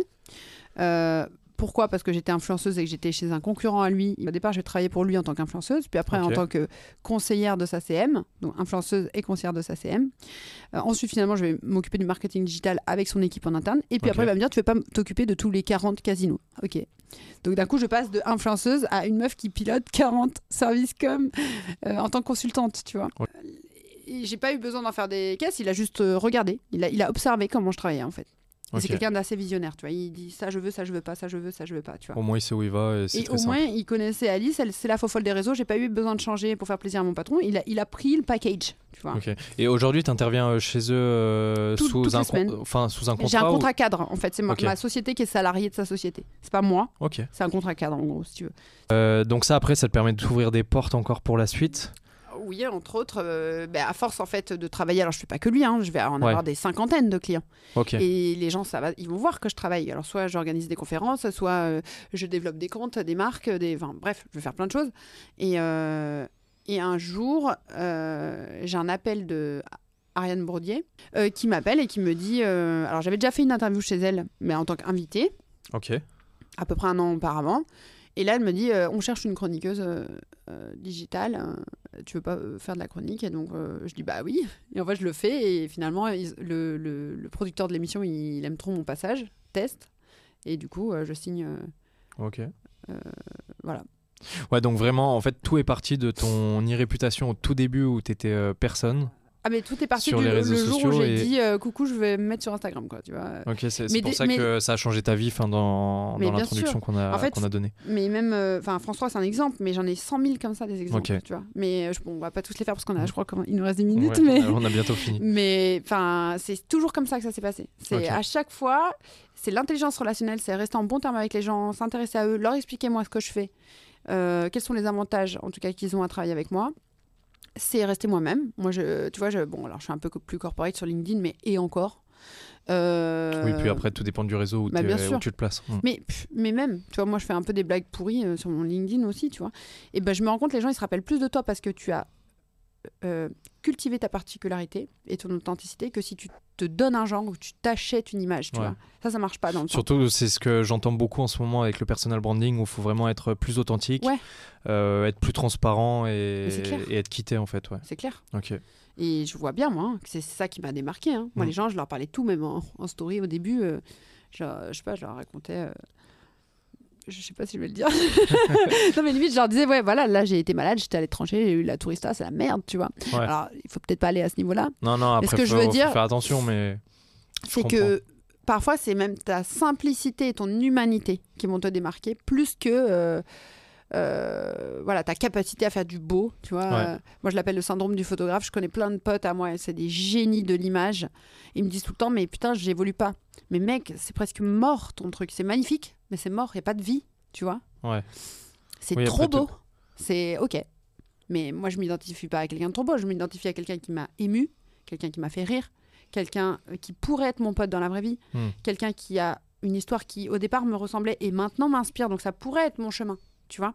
Moi, personnellement c'est comme ça que je m'identifie. Mais quelqu'un qui a déjà Ouais. tout tout est trop beau tout est un- bah pff, fous c'est le conseil tu vois que je donne à des personnes qui se lancent euh, parfois ou qui me demandent sur les réseaux sociaux ou qui veulent vraiment faire exploser leur compte etc et euh, il y a pas longtemps il y a quelqu'un qui m'a posé une question comme ça où euh, elle me disait mais pourquoi euh, j'arrive pas à, à monter sur les réseaux sociaux euh, ça fait euh, x années que j'y suis?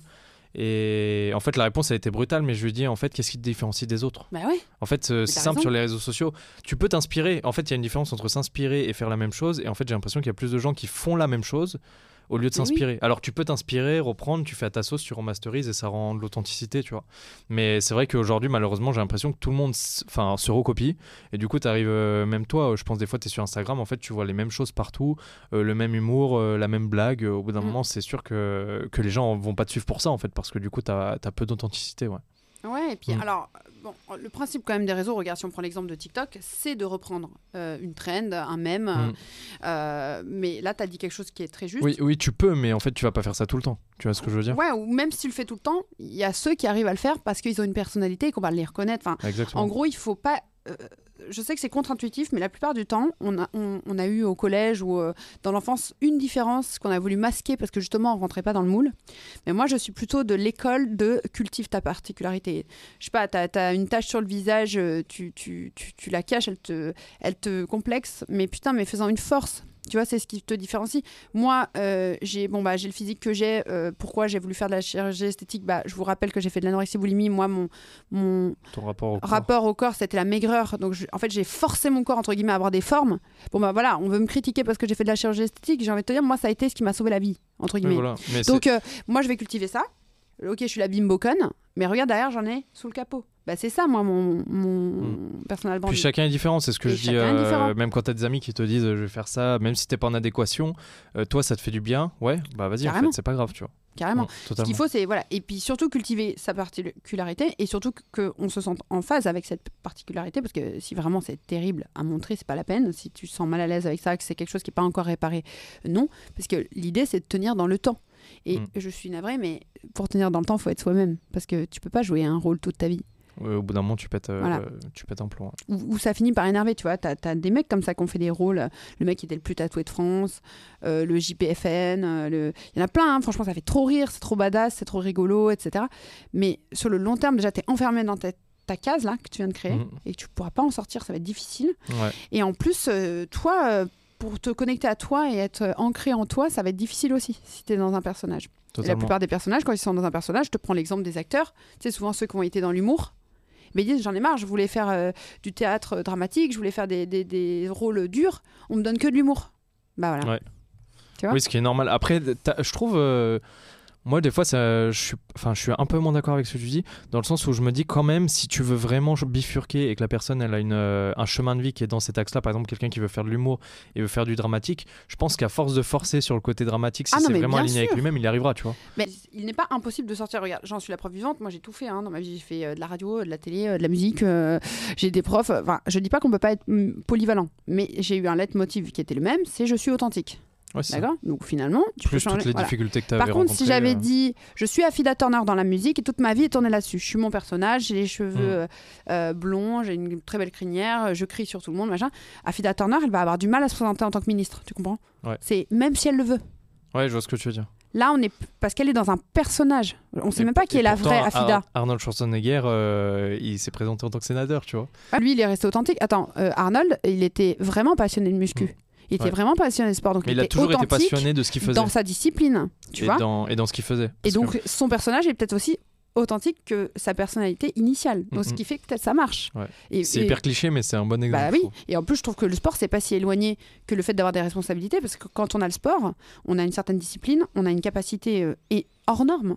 Ouais. À, à, s'autogérer ou à gérer les autres aussi hein, quand on est coach. Donc, euh, je sais pas si c'est très, très éloigné le sport et la politique, tu vois.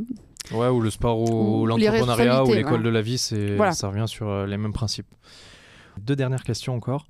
Au niveau de ta vision et tes objectifs, t'as quoi en termes de vision sur les années à venir et les objectifs? Si tu veux pas les dire, tu les dis pas, mais Non, non, mais euh, c'est que je réfléchis. Euh, être heureuse, voilà. Me sentir toujours alignée, euh, toujours stimulée, créativement parlant, rencontrer encore plus de gens.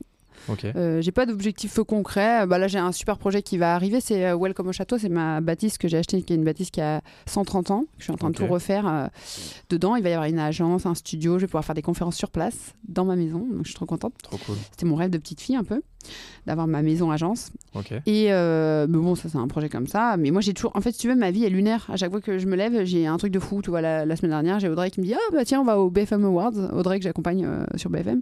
Et donc je me suis retrouvée en train de parler avec la femme de David Douillet, euh, enfin des trucs insensés, tu vois. Ouais. Et mais c'est ça que j'aime dans la vie, c'est que ouais, qu'il n'y ait pas de routine. C'est ça mon objectif. Pas de routine, que je sois toujours utile aux autres et que ma vie soit créative.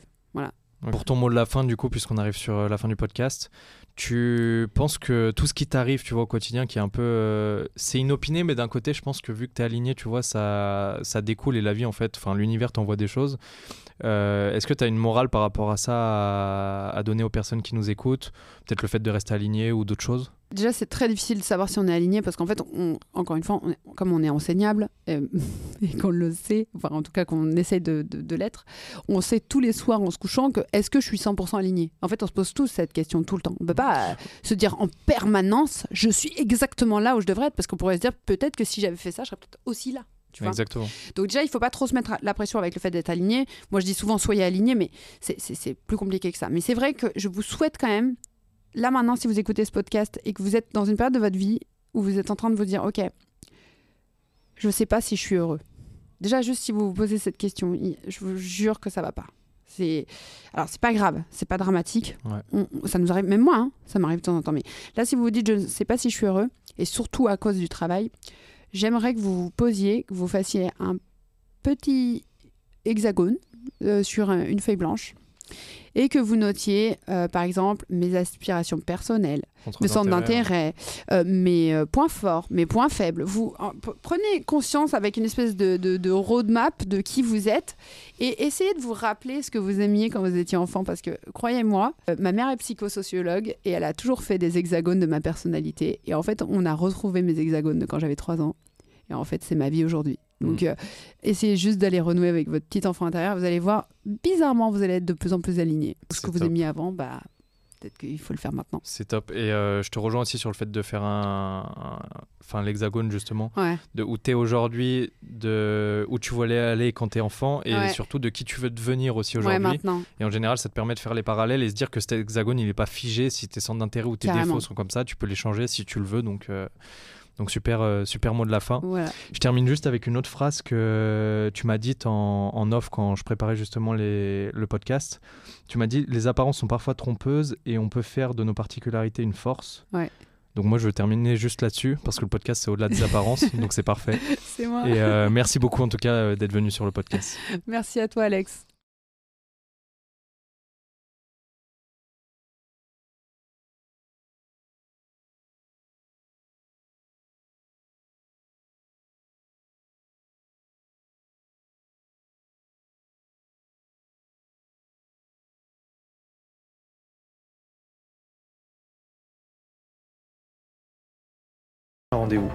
En attendant, inspire-toi de ces histoires extraordinaires pour transformer tes rêves en réalité. Prends soin de toi et à très bientôt sur Au-delà des apparences.